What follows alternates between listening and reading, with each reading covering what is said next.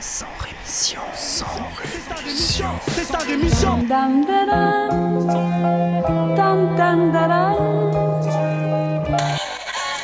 Cracheur de mon sang rémission. Des médias en masse, leur discours fout des audits. Tu parles du bruit et des odeurs, les plus polis parlent d'exotiques. Équipe d'acharnés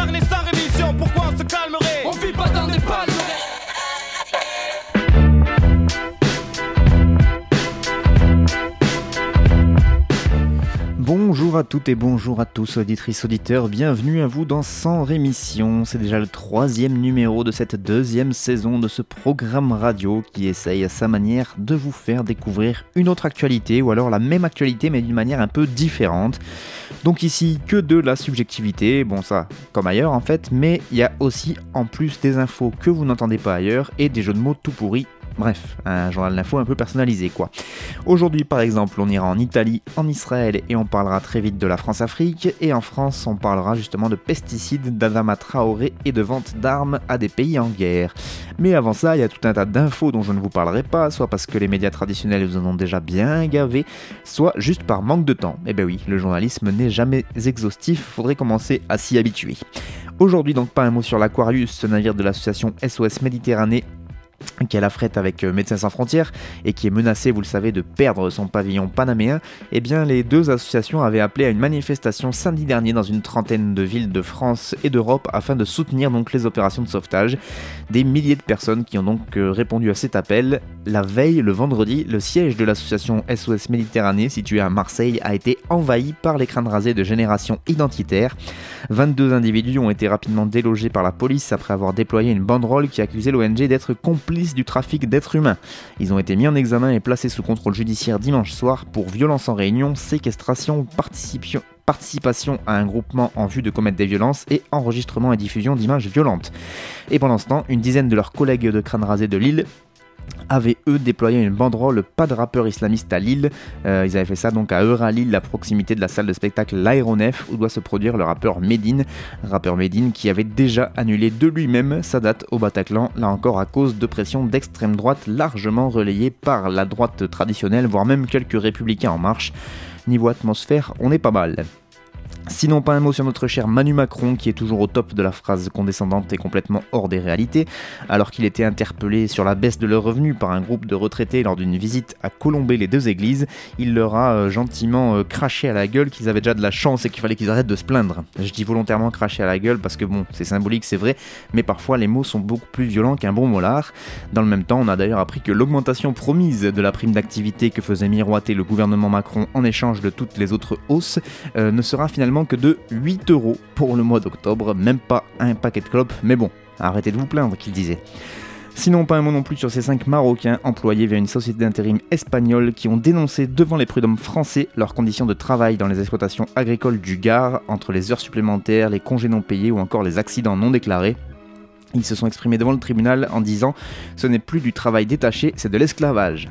Oui, mais bon, faut pas se plaindre, vous comprenez Bref, dans le monde, il y a tout un tas d'infos dont je n'aurai pas le temps de vous parler non plus. Par exemple, pas un mot sur ce groupuscule néo-nazi terroriste soupçonné d'avoir planifié divers attentats et attaques en Allemagne, notamment contre des étrangers et des personnalités publiques, et qui a été démantelé la semaine dernière.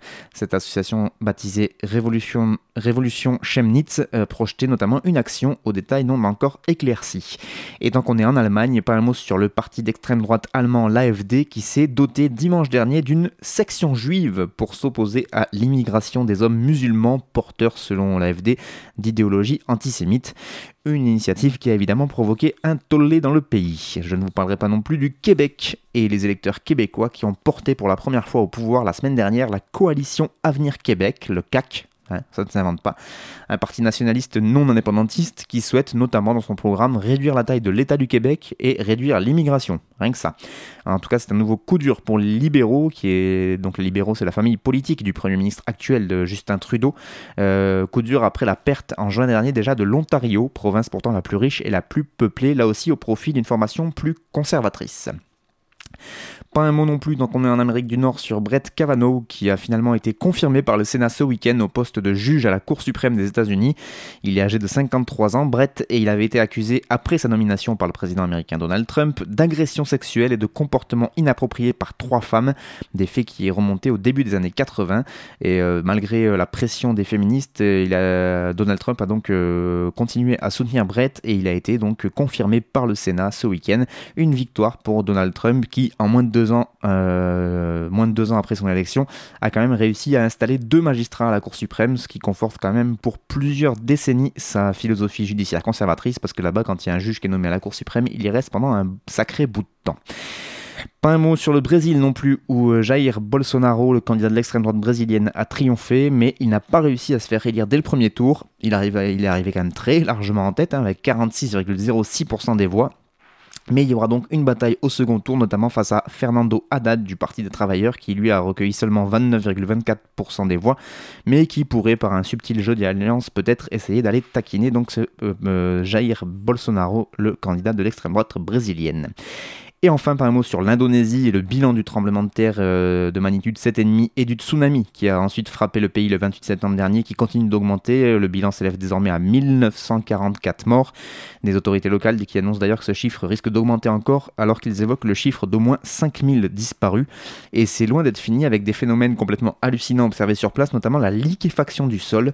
Ça se produit lorsque la terre tremble si violemment à la suite d'un séisme que la liaison entre le sable et les grains de limon qui composent le sol devient plus lâche du coup, de l'eau souterraine jaillit à travers les fissures et sa pression s'accroît du fait de fortes secousses. Il y a des images assez hallucinantes sur internet qui circulent de cette liquéfaction du sol, un sol qui devient donc liquide, euh, ce qui donc pourrait euh, évidemment engendrer de nouveaux accidents et faire monter le bilan de cette terrible catastrophe.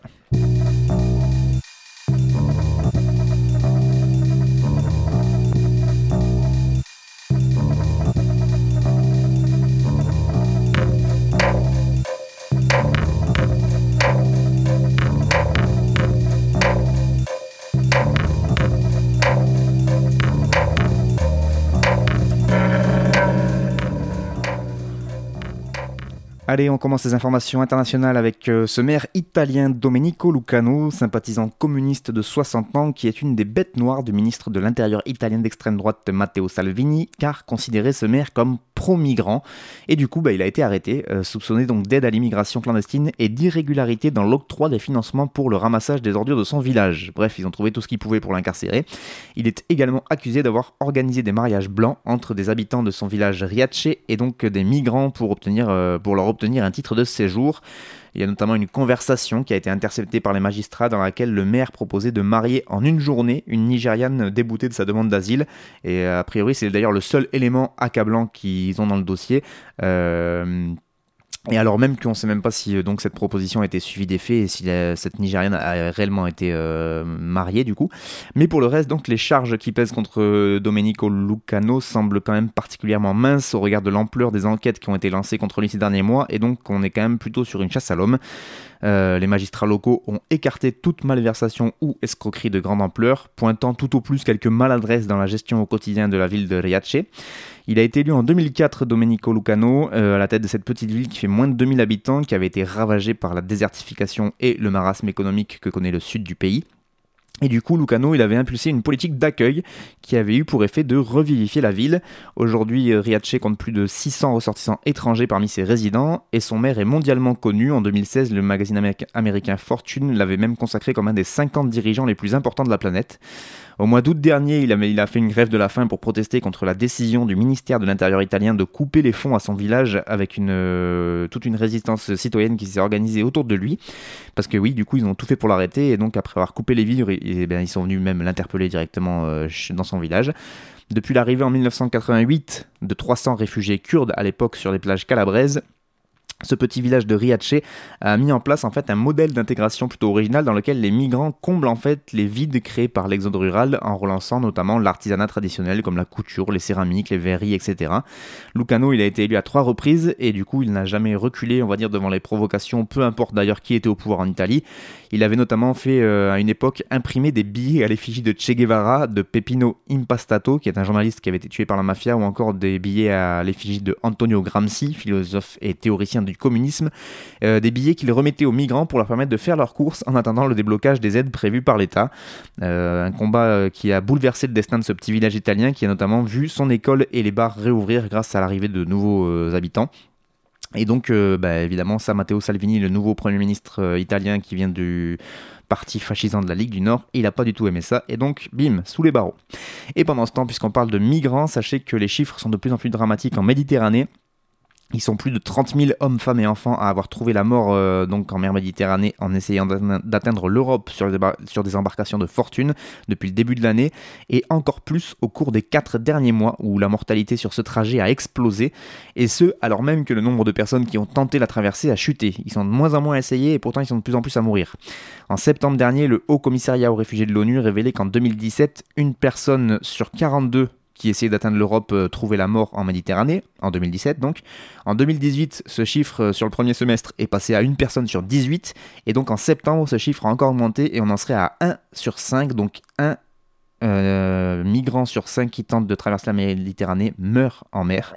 Euh, donc, euh, ou en tout cas disparaît entre la Libye et l'Europe. Voilà, selon le chercheur Matteo Villa de l'Institut italien pour les études de politique internationale. Il a, il a compilé sur la base des chiffres officiels du, Haut Commissariat de réfugiés de l'ONU, de l'Organisation internationale des migrations, ainsi que des récits publiés dans la presse et des témoignages qu'il a récoltés lui-même. Il a récolté donc ces données concernant les départs de Libye et les arrivées en Europe avec les interceptions réalisées par les gardes-côtes libyens. Selon le chercheur, l'effet du durcissement de la politique migratoire du gouvernement italien, en particulier, tangible. Je cite avant les politiques menées par Miniti, l'ancien ministre de l'Intérieur italien, en poste entre décembre 2016 et juin 2018, il y avait à peu près 12 migrants qui mouraient chaque jour. Pendant les politiques de Miniti en 2016-2018, il y en avait 3 par jour. Depuis Salvini, le chiffre est remonté à 8 par jour. Voilà, donc vous pouvez retrouver euh, cet article notamment sur le site de Libération. On enchaîne sur un autre euh, site, c'est celui de Orient 21 avec un article euh, euh, sur cet excellent site qui nous parle des accointances de Benjamin Netanyahou avec certains mouvements d'extrême droite européens. Selon cet article, tout commence le 5 décembre 2010. Ce jour-là, une importante délégation arrive à Tel Aviv. Elle comprend une trentaine de dirigeants de l'Alliance des partis européens pour la liberté et les droits civils. Comme son nom ne l'indique pas, cette organisation rassemble une bonne série des partis d'extrême droite européens. C'est la première fois depuis sa création que l'État d'Israël accueille une pareille brochette de leaders euh, donc, euh, euh, à l'extrême droite, dont notamment le néerlandais Gerd Wilders, le belge Philippe de Winter ou encore le successeur de Jörg Haider en Autriche, Heinz Christian Strache. Et du coup, que font en 2010 ces néofascistes en Israël? Sachant qu'ils sont souvent négationnistes, voire carrément nostalgiques du Troisième Reich, eh bien ils participent à un colloque organisé par l'aile droite du Likoud, le parti donc de Netanyahou, et qui est consacré ce colloque au combat antiterroriste. Bah oui, quand il s'agit de taper sur les Arabes, eh ben, on s'allie un peu avec tout, même si c'est antisémite.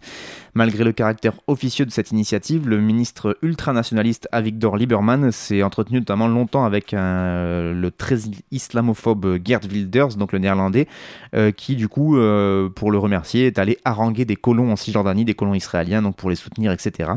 Donc tout est dit, dans leur, croisade, dans leur croisade contre les Palestiniens, la droite et l'extrême droite israélienne sont prêtes à tout euh, niveau alliance et même des alliances contre nature. Ce premier pas donc a eu lieu il y a 8 ans et il a été suivi par bien d'autres pas, si bien que désormais le flirt de Benjamin Netanyahou et de ses alliés rivaux israéliens, avec tout ce que l'Europe compte de populistes, a commencé par les héritiers du fascisme, a pris des allures de passion durable que ce soit avec son homologue hongrois Viktor Orban, grand défenseur par exemple d'un certain Miklos Horthy. Euh, c'est ce Miklos Horthy de Nagyabania qui a livré quelques quand même 430 000 juifs hongrois hein, pendant la Deuxième Guerre mondiale qui se sont fait gazer dès leur arrivée à Auschwitz. Et ben a priori ça, euh, Netanyahou, ça le touche pas des masses puisqu'il continue à entretenir de bonnes relations diplomatiques avec ce monsieur. En Pologne aussi, le parti euh, Droit et Justice qui a été fondé par les frères Kaczynski et qui n'a eu de cesse depuis son retour au pouvoir en 2015 de liquider les quelques acquis sociaux, démocratique et politique que la Pologne avait réussi à obtenir euh, lors de son évolution, eh bien, euh, rien, rien de, de, ces, des agissements des frères Kaczynski n'a dissuadé les dirigeants d'Israël de s'acoquiner donc avec eux et avec la Pologne, alors même que, par exemple, ces derniers ont inventé une loi qui, criminalise pardon, qui criminalise la critique de la collaboration avec le Troisième Reich. C'est-à-dire que si maintenant un Polonais critique le fait que euh, certains ont collaboré avec le Troisième Reich, ils peuvent être eux-mêmes condamnés. Et donc, euh, a priori, euh, ça, Netanyahou, c'est pareil, aucun souci avec ce genre de, loi. Idem, par exemple, avec la Lituanie. La Lituanie, c'est quand même le, là où il y a le pourcentage de juifs exterminés pendant la guerre qui a atteint, selon les sources, 95 à 97% dans le pays. Et pourtant, lors de sa visite fin août dernier à Vilnius, eh bien, Benjamin Netanyahu a salué les efforts de son homologue Solius Skvernelis en matière de commémoration de la Shoah. Voilà. En même temps, ça paraît assez logique puisque les, Lettons et les Estoniens euh, se font eux aussi des avocats de Tel Aviv au sein de l'Union européenne et donc euh, quand il s'agit de créer des alliances pour euh, avoir des entrées en Union européenne, eh bien, on n'est pas très regardant sur le passé de ces pays. Et ainsi de suite. Il y a beaucoup beaucoup d'autres exemples, même, même les exemples dont je vous ai parlé sont beaucoup plus documentés, mais l'article est très très long, donc je vous conseille d'aller lire directement sur le site orient21.info. Il est assez édifiant. Enfin, pour finir, juste un mot sur un article lu sur Les Échos, cette fois-ci, qui nous apprend qu'en 15 ans, le néocolonialisme français a vu sa part de marché tomber de 11 à 5,5% en Afrique. Euh, bon, ils disent pas néocolonialisme, hein, ils disent, euh, euh, les, investissements à l'étranger, n'est-ce pas? Ça fait beaucoup mieux. Bref, la Chine remplace petit à petit le champ laissé par les Européens sur le continent africain. Mais bon, dans le même temps, il y a d'autres infos qui arrivent. Euh, on apprend que, par exemple qu'il y a un nouveau contrat entre les entreprises euh, de entre l'entreprise de géant public algérien des hydrocarbures Sonatrach et le groupe français pétrolier Total qui vont construire tous les deux le premier complexe pétrochimique d'Algérie pour y produire du polypropylène avec un investissement total de départ de l'ordre de 1,4 milliard de dollars. L'Algérie, qui je vous le rappelle est le troisième producteur de brut d'Afrique et le neuvième producteur de gaz mondial. Et donc Total et Sonatrach ont également signé un contrat d'exploitation conjointe sur 25 ans d'un champ gazier dont les réserves sont estimées à 100 millions de barils équivalent pétrole pour un investissement là aussi d'environ 400 millions de dollars. On n'est plus qu'à 5,5%, mais a priori il y en a qui arrivent quand même à bien faire fructifier ces 5,5%.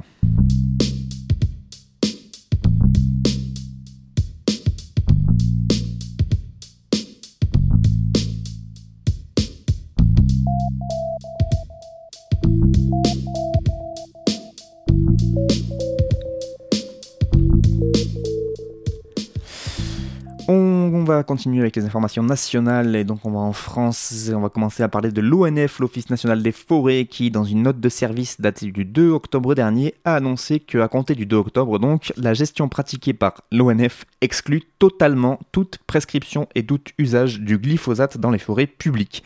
Une annonce qui fait suite à la révélation cet été de plusieurs cas d'utilisation du glyphosate en forêt, notamment dans les forêts des Landes.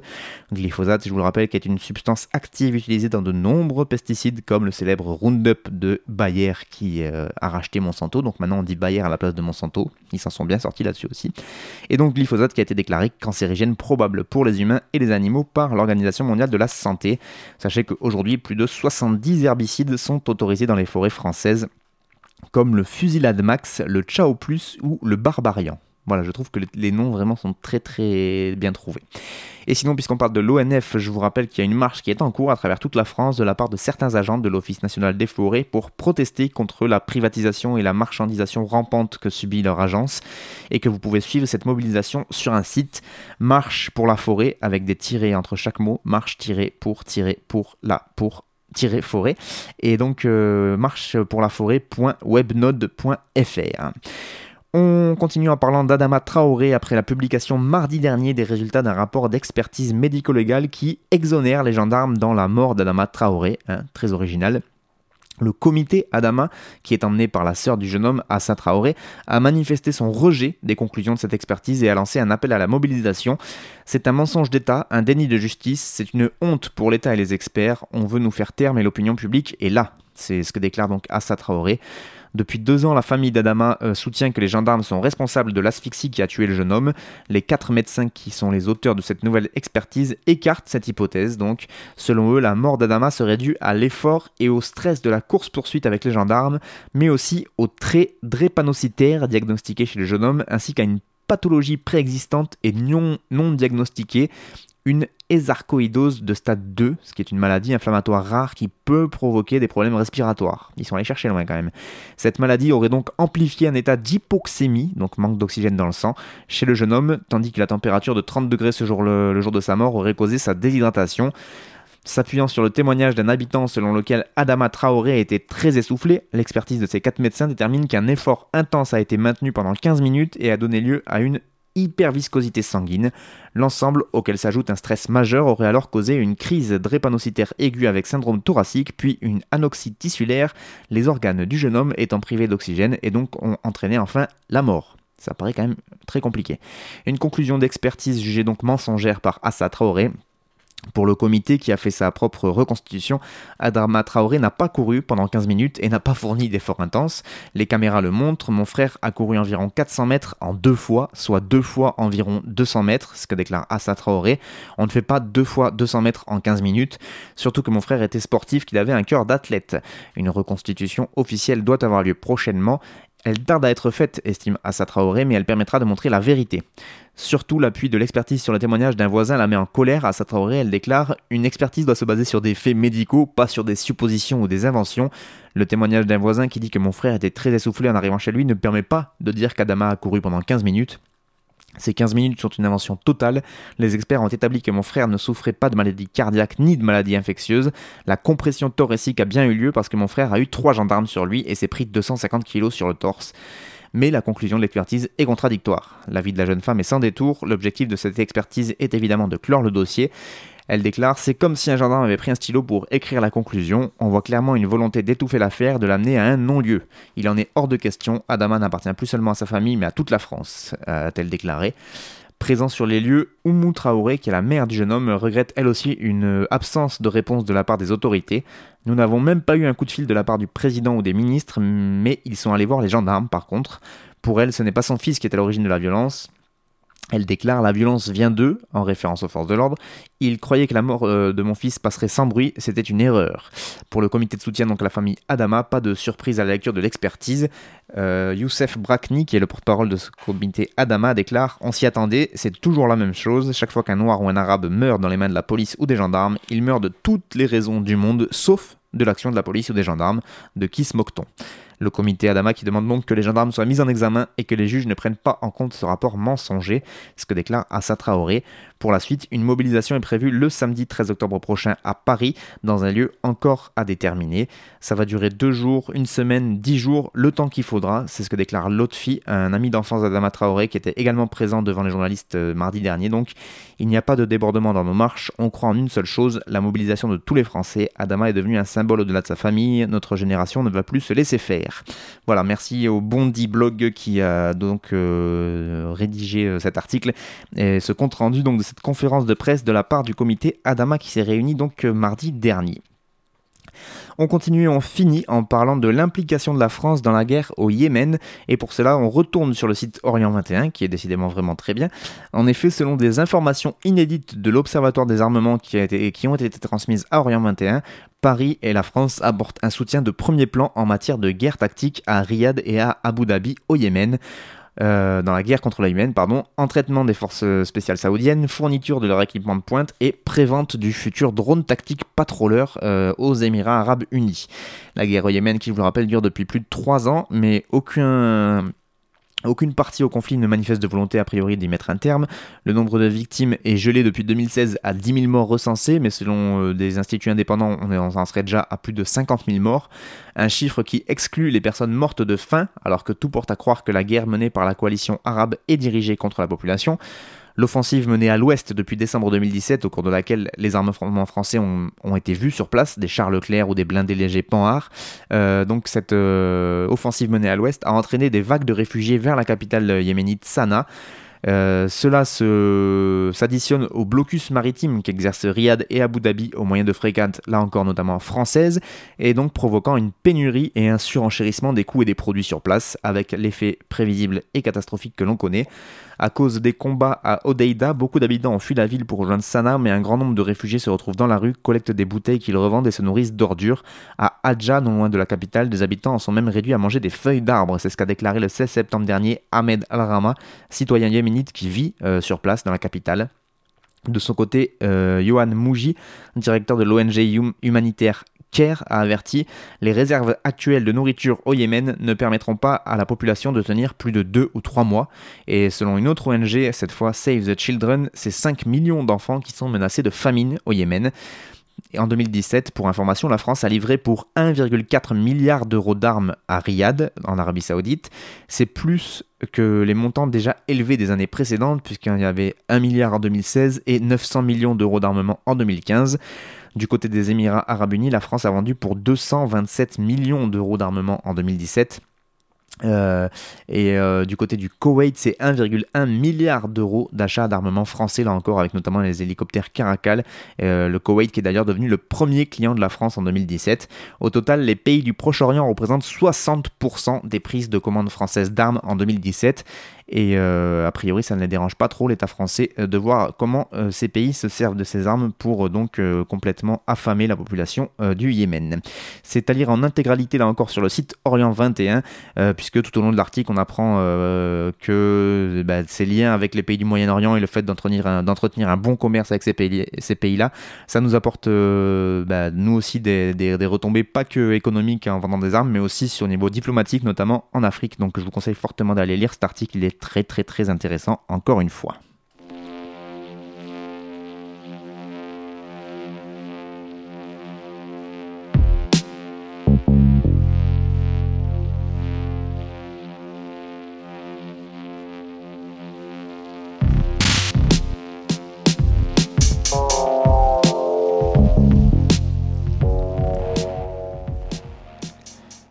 C'est la fin de sa rémission pour cette semaine. Merci beaucoup à vous de l'avoir suivi. À la musique, c'était le copain Plouk. Un gros big up à lui et vous pouvez le retrouver sur le site mix-down.net.